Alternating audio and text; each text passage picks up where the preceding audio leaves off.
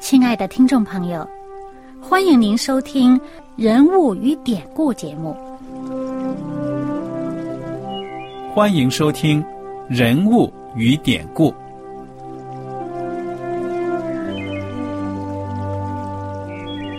听众朋友们，当你读圣经的时候，不知道有没有过这样的想法：生活在几千年前的圣经人物，与我们这生活在二十一世纪的人有什么相关吗？那些古时候缔造了历史的伟人们，只是些令我们感叹而望尘莫及的对象吗？那些败坏了品德的小人和有负圣托的失败者，难道只是为了让我们嗤之以鼻吗？在这个人物与典故的节目里，我和小燕将与大家一起，通过圣经中的人物和他们的事迹，看看我们能从他们的故事中得到哪些启发，以便用正确的态度来对待我们每天所面对的生活和挑战，共同奔走天国的旅程。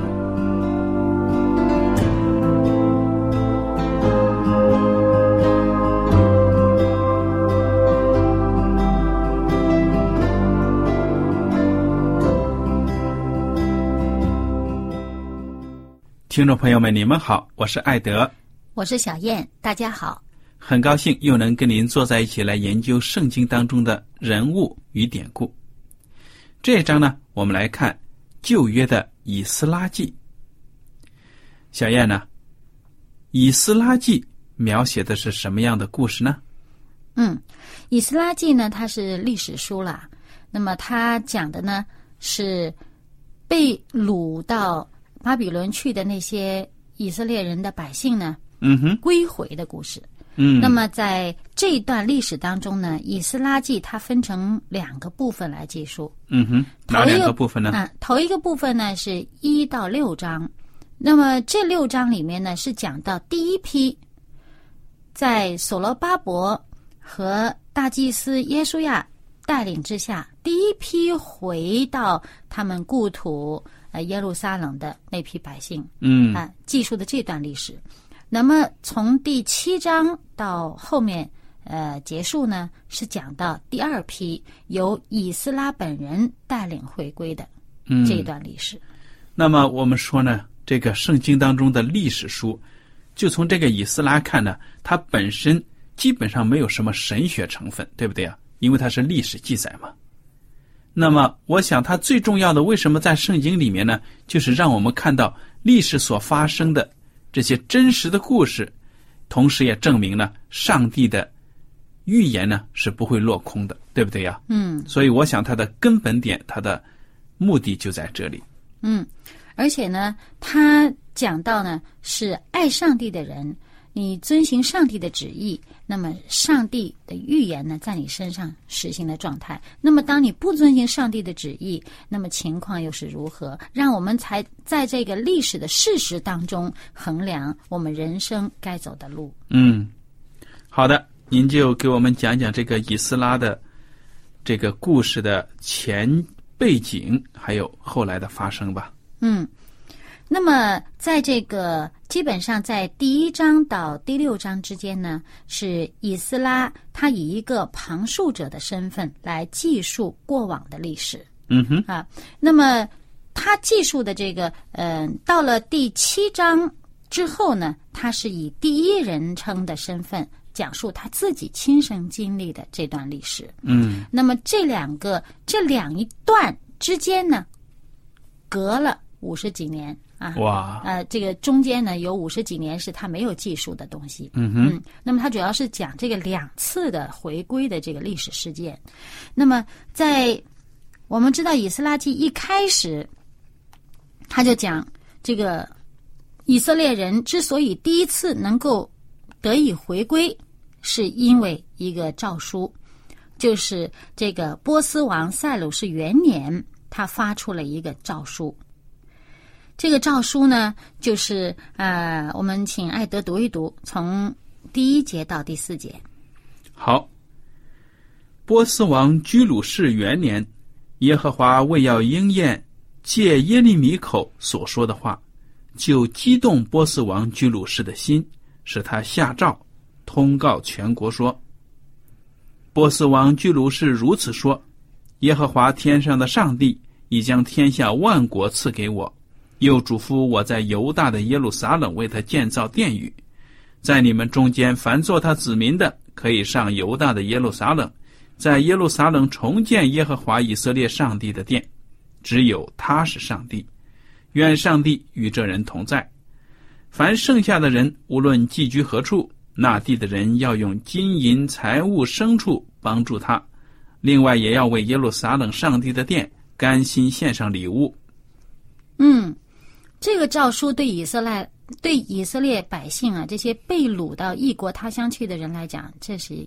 一大喜讯，对呀，开心的不得了，终于可以回归故土了。嗯，但是真正响应号召回去的人呢？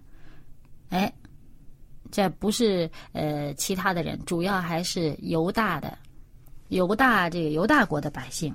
嗯，我想这回去啊，代老带幼的真的很不容易，而且在这个地方已经生活了几十年了。嗯，那好几代人了呀，嗯，对不对呀？对啊，而且我们看呢，他前面一开始第一节就说是应验这个耶利米口中所说的话。嗯哼，这耶利米当初呢是说，呃，这个耶路撒冷要百姓被掳七十年之后要回归。这个耶路撒冷呢，要可可以重建哈。那么，我我们知道这个历代志呃下的最后那那几节里面呢，就讲到这段历史，而且呢，这里面呢，我们看到他颁这条诏书的这位呃王啊，他是波斯王塞鲁士。哎，这一段啊，不只是在耶利米预言他们。呃，以色列百姓七十年可以回归，在这个以赛亚书的四十五章一到十三节，以及这个四十五章第一节前边这个四十四章的最后这一节呢，都讲到了这个塞鲁士的名字。嗯，他在那个离这段时间已经相隔接近二百年了，就是超过一个半世纪以上。也就是说，在这个以赛亚书出现居鲁士这个名字的时候，居鲁士还不知道在哪里，还没生出来呢。那么就是了。对呀。而且呢，这个如果我们翻开这个以赛亚书这个啊四十四章的最后一节呢，就会看到圣经是这样说的：论塞鲁士啊，也就是居鲁士啊，这个翻译的名称不同。嗯，好了，他说论塞鲁士说。他是我的牧人，必成就我所喜悦的，必下令建造耶路撒冷，发命立稳圣殿的根基。嗯，哦，就是要这圣殿可以重建了。嗯，而且呢，在这个呃四十五章的第呃十三节，甚至说呢，他必建造我的城，释放我被掳的民，不是为公价，也不是为赏赐。这是万军之耶和华说的。嗯，这段预言呢，一百多年前，差不多二百年了。这预言到了这个呃以斯拉记的第一章的第一节这地方，我们就看到应验了。而且呢，有人可能会觉得，哎，哎，这个耶利米说七十年，你被掳的那个时候。离这这七十年是怎么算呢？有的人会觉得，哎，这日子好像不是非常的对。其实呢，这个说法哈，可以怎么算？我们可以看，我们知道呢，这个犹大人被巴比伦国打败了，掳了他的百姓到巴比伦的境地去。嗯哼。那么他分了几批掳的？从第一批被掳，公元前六百零几年。从第一批被掳，直到这个时候，啊，这个塞鲁士颁布命令说你们可以回去了。嗯，到这个时候为止，他这个命令呢是公元前五百三十八年颁布的。中间也是差不多是七十年的时间。嗯哼，而耶路撒冷这个圣殿被毁了，被拆毁了，耶路撒冷城被烧，这个这件事情，一直到呢这第一批被掳的人回去了以后，真正能够把圣殿建起来、重建了、献殿了里，那个殿建起来了。这个从圣殿被毁到接下来第二个圣殿呢被建起来，中间相隔也正好是七十年。嗯，很奇妙啊。嗯所以上帝的话呢是不会落空的。嗯。那么当时我们再看一看呢，刚才艾德所讲的这一段呃这个诏书的内容呢，就会发现他说，凡愿意回以前的这个你们故乡的人呢，都可以回去。但是接下来后面的第五节呢，就说，于是犹大和便雅悯的族长、祭司、立位人，就是一切被上帝激动他心的人都起来，要上耶路撒冷去建造耶和华的殿。哎，怎么就这两个支派的人去，还有立位人和祭司去？你看，我们知道呢，这个以色列人当时国家分裂了，分裂成北国以色列和南国犹大。那北国以色列呢，早在这个公元前七百二十几年吧，呃，那个就被亚述给灭了。灭了以后呢，亚述人呢，把他们整个掳走了，分散到各地，赶到各地去。然后呢，又从其他地方呢，呃，搜罗了各个不同的民族、不同的地方的人，呃，把他们迁到这个地方来，整个的一个民族大迁徙，呃，弄得乱七八糟。然后呢，那些人到了以色列人住的这个北国以色列的那个土地上呢，他们带着他们各自自己的民俗，他们各自自己的宗教和信仰。然后呢，又觉得哎呀，这个耶和华上帝是当年住在这儿的这些人所敬拜的，他把上帝耶和华上帝也当成其中一个偶像也来拜。嗯，那么所以呢，那堆人呢，就是信仰是很混乱的，就是说，目前哈住在那儿的那些人，北国的那些人还是很混乱的，而被赶散的那些北国的那那十个支派呢，百姓呢，已经被赶得到处都是了。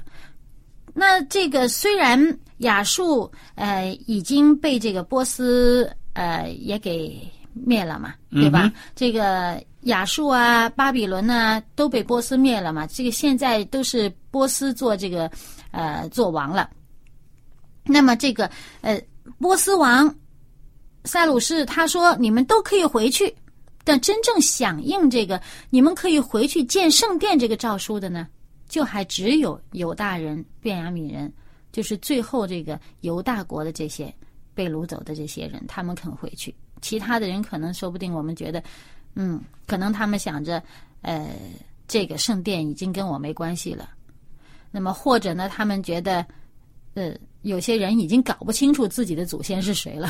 嗯，都有可能啊，因为到那那里呢，有一些人会给跟当地的人呢通婚的，都有的嘛。嗯，对，所以呢，这一批回去的人呢，主要还是一些呃祭司啊、立位人呐啊好，那么他们回去的时候呢，带了很多的这个呃他们的财富回去啊。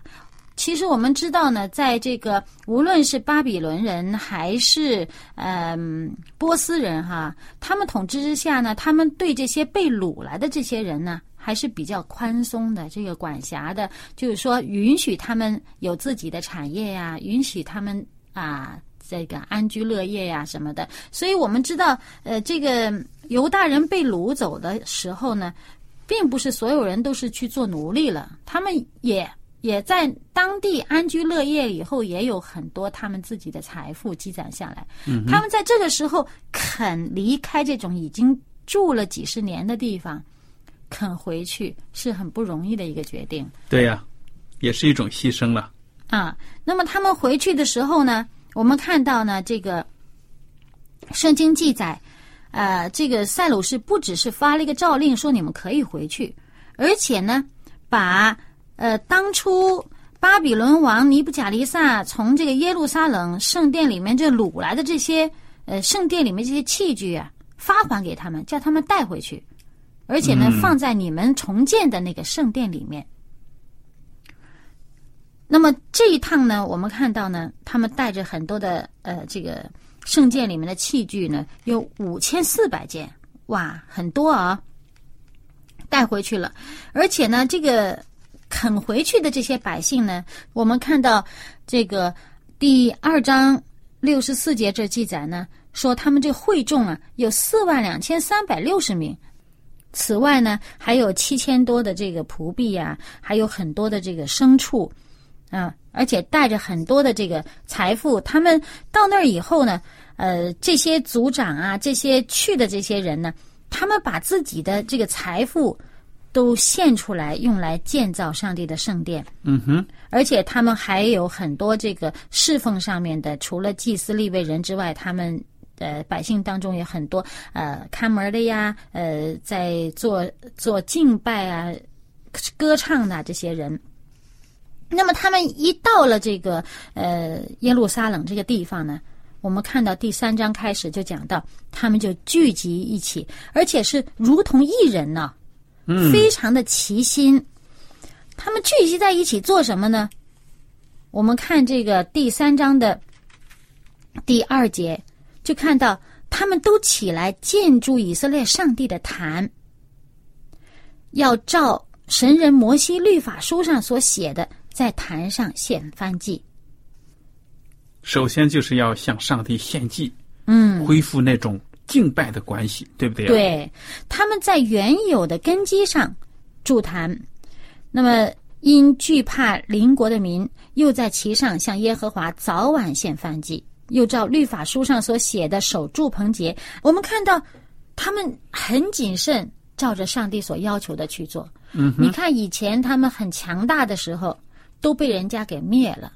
啊，很坚固的城池，很辉煌的圣殿都被人家拆了，给毁了。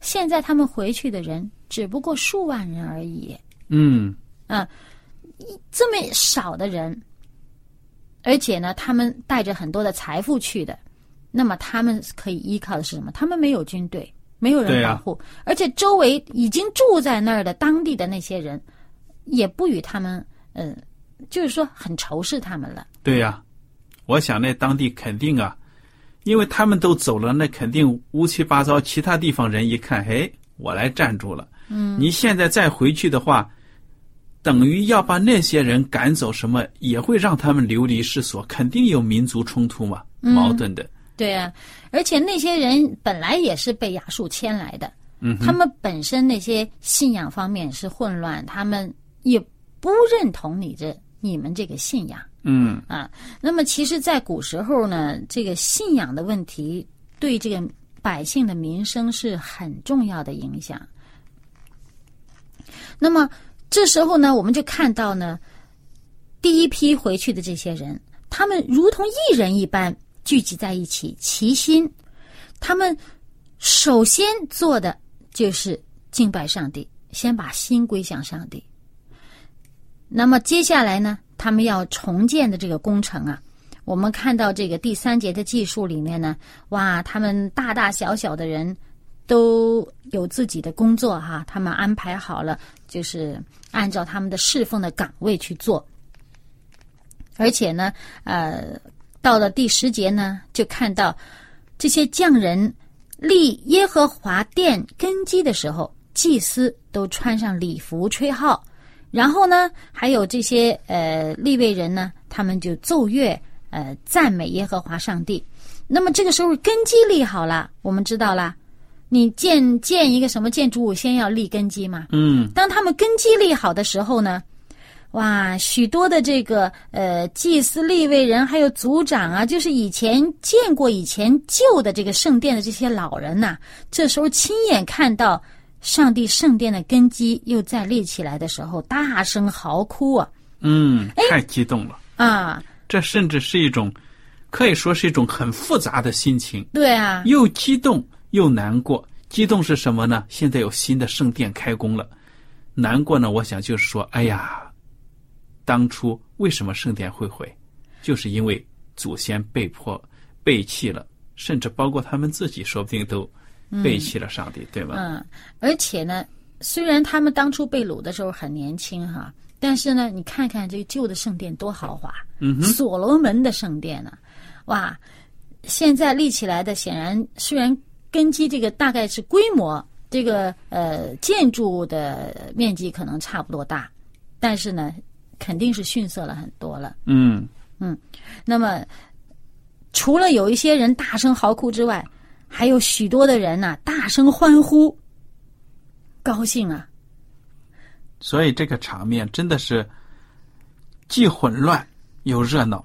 哎呀，每个人的心情可能都不一样，嗯，对不对？你看这第三章的最后这一这一节，甚至百姓不能分辨欢呼的声音和哭嚎的声音，因为众人大声呼喊，声音达到远处。嗯，这个场面太激动了。嗯，非常的复杂的心情哈。哎，但是住在这个呃当地附近的这些人呢，一听说被掳的人回来了，还建耶和华的圣殿，他们就派人啊，他们就去见这个呃带领这些人回来的这个两位首领啊，这个所罗巴伯，还还有这个这个以色列的族长啊什么的，就来见他们了，说哎。呃，让我们也一起建筑吧。啊，我们也寻求你们的上帝，跟你们一样的呀。自从这个亚述把我们带到这儿来以后，我们常常这个祭祀上帝。真的假的呢？哎呀，不知道啊。你你其实呢，即使是真的呢，他们也只是把这个呃耶和华上帝当成他们拜的拜的这个众偶像之一。嗯哼，好像这地方的神啊，嗯我到你这地方了，我就拜你这地方的神，这个有很多这种观念。那么，但是呢，我们如果从这些人之后所做的举动，就会知道呢，真是虚情假意。对啊表面上好像很友善，实际上呢，他们后来做的事情呢，我们再往下看就知道了。那么这个所罗巴伯啊，还有呃大祭司这个耶稣亚呢，呃，他们就和这些族长就回复他们，回复这些人说：“我们建这个圣殿跟你们没有关系。”啊，哎，这些人一被人家回绝了，马上就怎么着了呢？到第四节我们就看到这些人呢，马上他们就去搅扰人家，去给人家这个建筑工程捣乱，想尽各种办法扰乱阻碍这个以色列人建着圣殿圣殿的这个进程。嗯他们甚至呢，看看这个圣经上讲，从塞鲁士年，呃，什么大利乌年间，这个亚哈水鲁年间，哇，亚达薛薛西年间，哇，一直都在捣蛋，就没有停止过，而且他们还花很多的钱巨资去去这个收买这些谋士，替他们出谋划策。他们真的是怕这个上帝的百姓又安居在这个地方了，又把他们自己的资源给夺走了，肯定是出于这种嫉妒的心嘛。嗯，然后他们就是呃，时不时的就会上奏朝廷哈，就是说坏话，说哎呀，这些人呐、历来都是反叛的、谋反的，什么什么，哎呀，他们这个呃。建圣殿，哇！一旦他们把这城建起来，马上就不向你纳贡的啦。哎呀，我们可不甘心看到这个、呃王啊，您的损失啊，什么什么什么。哎，结果就真有这么一个王，就下令说停止建，不准再建了。嗯那这令一下，显然这以色列人就不可以再做了，那么一直就停工了。到这个第四章的最后，我们就看到说呢，于是，在耶路撒冷上帝殿的工程就停止了，直停到波斯王大利乌第二年。嗯哼，这个大利乌第二年，就是公元前的呃五百二十年。那么在这一年呢，开始有事情发生了。我们看第五章一开始就说，那时先知哈该和益多的孙子撒加利亚奉以色列上帝的名，向犹大和耶路撒冷的犹大人说劝勉的话。于是，这个所罗巴伯和呃耶稣亚呢，都起来动手建造耶路撒冷上帝的殿，有上帝的先知在那里帮助他们。这先知不只是宣告上帝给他们的这个劝勉，给他们的这个鼓励的话，而且先知亲手帮助他们。嗯哼，那么这个我们如果看这个哈该书啊，呃，哈该书总共才两章啊，一看哈该书呢，我们就发现这个是在大利乌年第大利乌的第二年的呢，呃，六月到七月之间，是哈该，上帝借着哈该说劝勉的话，鼓励他们，激励他们。嗯然后呢，这个撒加利亚呢，我们看到撒加利亚书呢，就会发现呢，是在大利乌年第二年的这个九月到十一月之间，上帝说这种鼓励的话，以及这个预言，鼓励他们。而在这个大利乌的第四年，撒加利亚书里面很详细的讲到了这个救主基督的事情。嗯嗯那么在撒加利亚书里面呢，我们知道他讲述了耶稣基督将要来，讲到耶稣在这地上的侍奉，他的工作，讲到他既掌王权，他又必做祭司，并且在这两者之间筹定和平。呃，他要呃兼顾，他要拯救他的百姓，呃，而且呢，呃，也讲到呢，呃，耶稣基督他将要被卖，啊、他将要牺牲，呃，以及他将要在荣耀当中德国降临。嗯哼，啊，那么这些话语呢，在此时此刻说给这个所罗巴伯以及当时来重建圣殿的这些百姓来听呢，都是兼顾了他们这个信心，嗯哼，啊，增强了他们的这个力量啊。那么，呃，可是呢，他们又开始动工啦。那么我们知道呢，有先知来帮助他们，他们又开始齐心合力要建这个圣殿，开始重新这个工程的时候呢，哎，当地那些人，呃，反对他们的人就来了，说你们奉谁的指令来建这个殿呢？啊，来修这个墙啊？然后以色列人呢，就很有智慧的告诉他们，是谁来建这个殿的。那么我们看到呢，这个第五节，第五章第五节，上帝的眼目看顾犹大的长老、以致总督等，没有叫他们停工，直到这事儿奏告大义大利乌，得着他的回谕，就是直到这个事儿呢奏报皇上那边之后，得到皇上的旨意。嗯，究竟结果如何呢？我们下一次再继续跟大家分享。好的，我们今天的时间呢就到了，感谢大家的收听。如果您有什么问题呢，我们都欢迎您写信来。艾德和小燕呢，非常的感谢您今天的收听，愿上帝赐福你们每一位。我们下次节目呢再会。再会。喜欢今天的节目吗？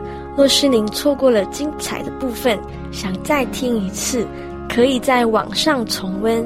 我们的网址是 x i w a n g r a d i o 希望 Radio，或是找旺福村也可以找到。记得把好东西介绍给您的朋友，与他一起收听。